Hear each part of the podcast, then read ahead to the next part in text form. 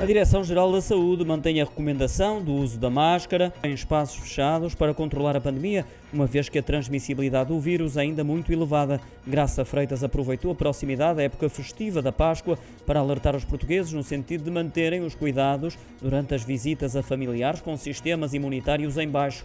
Cuidados esses que passam pela utilização da máscara. Isto apesar da tendência geral decrescente do número de casos e do RT já ser inferior a 1. A Diretora-Geral da Saúde salienta que a incidência permanece elevada e é superior a picos registados anteriormente, sublinhando que foram registados 60 mil casos nos últimos sete dias. Considera que é ainda prematuro falar do último alívio das medidas antes do aumento das temperaturas, admitindo, contudo, que Portugal está ainda longe de ter um verão descontraído.